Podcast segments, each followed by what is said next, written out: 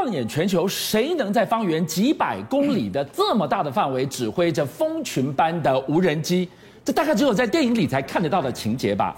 又是谁能够一张晶片植入大脑，让战士完全毫无痛感，奋勇杀敌？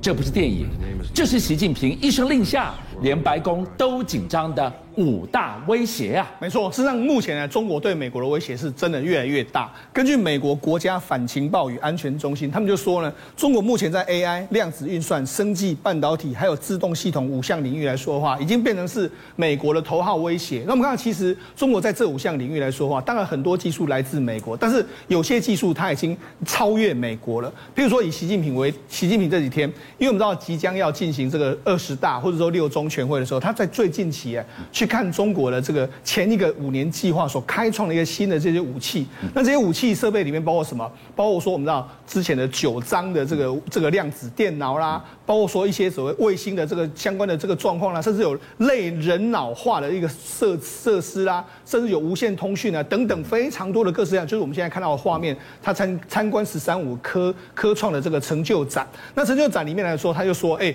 我们在未来的‘十四五’计划里面，我们要全面开创武器。”装备开始建设新局面，开战了吗？也就是说，他务必要把这些新的这个技术呢，用在未来的武器上面。那中国大陆的中科院呢，他在十月二十六号公布研发六十六比特量子。我们知道，市场率只要超过五十，这个都已经比目前现阶段是任何一台超级电脑运算都要更快。就没想到它这个是六十六，那六十六的话叫做祖冲之二号。嗯就我们看到现在画面上看到这个，那祖冲之二号呢？目前美国最先进的是 Google 的玄灵木，他就说，哎，我们祖冲之二号呢，比玄灵木要快一百万倍以上，十的六次方这么快，所以快到底，大家要问他，它能干嘛呢？简单一句话，它可以让激战未来的画面真实呈现在。世界上没错，实际上这个超这个所谓量子电脑，你用来做什么？当然，现阶段最有可能就是用在所谓的量子通讯上面。那为什么要用到量子通讯上面？我们看到说，其实跟我们刚才看到有各式各样的无人机，对不对？对。那无人机对了，其实你要攻击的时候，最怕一件事就是你被人家密码干扰。对。比如说我破解你的密码，或者说我用这个讯号干扰你的时候，你整个无人机就没办法变成这个无人机的这个攻击。那怎么办呢？我们在这个无人机里面来说，如果能够配置所谓的量子的这个计算量子码在里面来说的话，你根本无从破解，因为量子运算你根本没办法超目前的超级电脑没办法破解，所以这就是一个非常完美的一个密码组合。所以呢，中国在测试这个中国前一阵子这个南京大学的团队，他成成功的测试所谓无人机的这个量子组网，它也就是说在方圆三百公里之内呢，都是一个量子的这个网络。那量子网络的时候是什么意思呢？我如果从这个空中的这个，譬如说一个载台，我控制所有的无人机之后，我这边所有任何的指挥通勤来说话，不会受到外界的任何干扰，这才是真正。美国也想组所谓的无人蜂群，中国也想组无人蜂群，但是无人蜂群最大问题就是说你会被讯号干扰，你会被拦截信讯号。那这个量子的刚好就可以完成所谓密码不会被破解，或是讯号或是指挥命令可以不被了解的这个状况，这才是真正。如果你要无人计划，一定要有量子通讯在后面帮你们忙。这就是我说的。最后你就看到那个无人机不是只有在暗夜的空中排字给你看而已，是。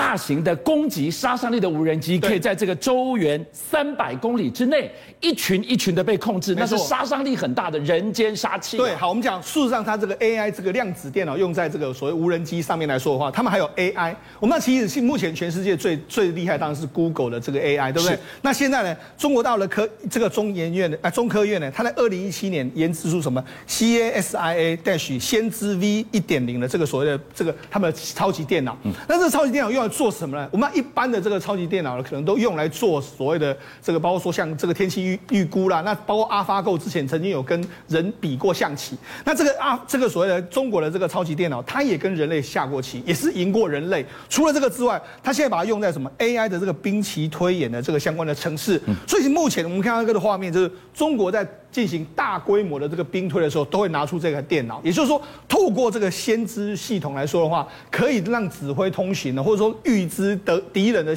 下一步的行动，有助于他们未来中国在整个作战上面来说的话，更有一个精准判断的可能性。好，那除了这个所谓的这个先知系统之外，中国现在民间他们军民融合也脚步越来越快。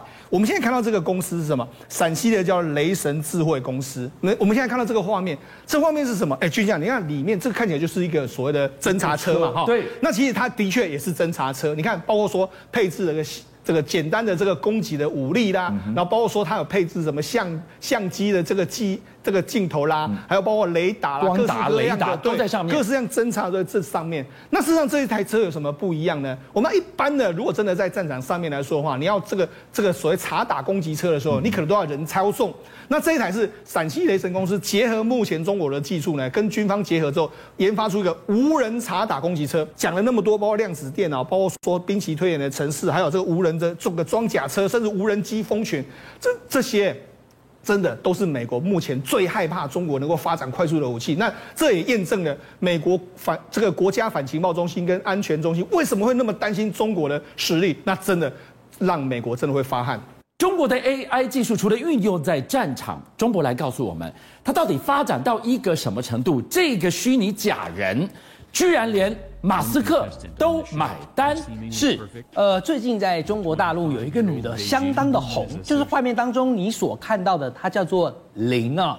那她红到什么程度呢？她红到不但知名的电动车特斯拉要跟她签广告约。还有像是知名的美国风尚杂志《Vogue》也跟她签约。你知道，光虚拟偶像，现在中国大陆竟然可以在一年创造出两百六十八亿的台币产值，哇，这么多呀！如果我说连学生都可以虚拟出来，你一定会觉得这这这这在演哪出啊？我告诉你，北京的清华大学还真就把这出给演出来了啊、哦！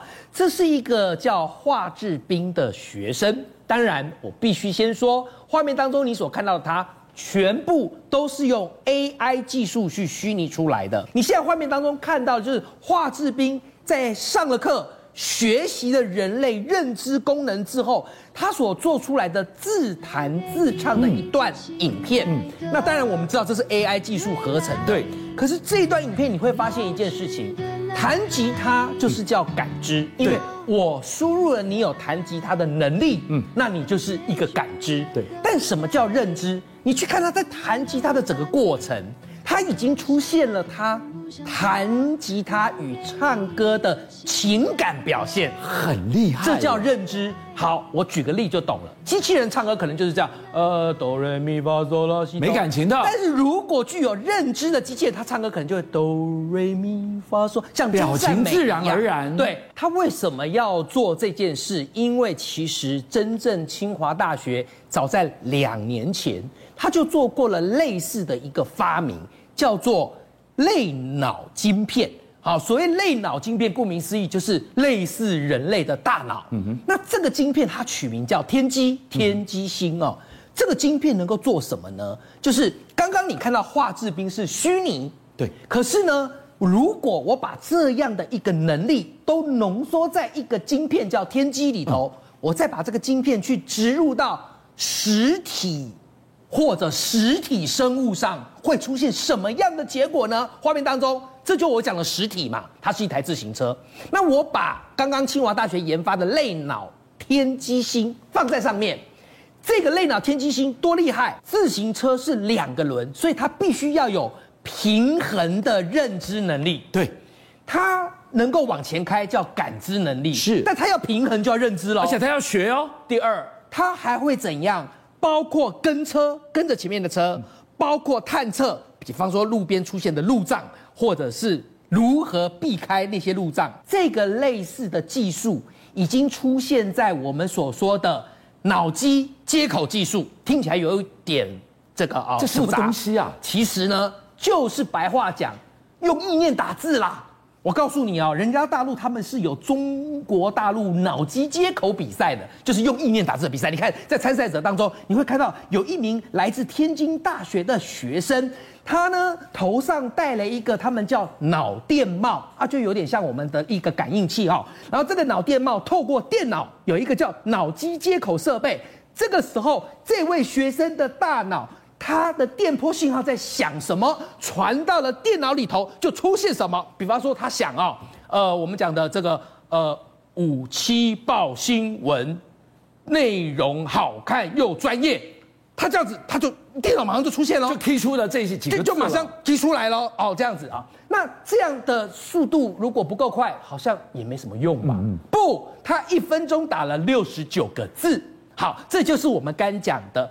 类脑晶片的实际运用喽，你这种意念隔空控制的，对，我是控制电脑，对，那我可不可以控制别的东西啊？可以，就是你结合了我刚讲类脑晶片植入的这样的一个能力，嗯、再加上用意念控制的能力，两相合并，嚯，马斯克旗下的神经科技公司 Neuralink 就做出这样子一个合并的成果，怎么样呢？来，他把这样的晶片植入到这只猴子的大脑里头，然后呢，这一只猴子虽然它有在吸一根管子，但不要误会，那根管子其实跟这个过程没有什么关系。那根管子是香蕉的饮料，是让它很开心才会愿意一直坐在这。那但是猴子它在做什么事呢？它边喝香蕉饮料。边在玩乒乓球游戏，但玩乒乓球游戏就必须要用到手。猴子怎么可能会用手玩乒乓球游戏？有没有看到旁边有一个人在操作手机？Bingo！原来这只猴子里头植入了马斯克旗下 Neuralink 所做出来的类脑晶片，然后呢，它跟手机之间利用蓝牙或 WiFi 的无线连接，操作者只要在手机下指令。要猴子怎么玩这个乒乓球游戏，它就怎么玩。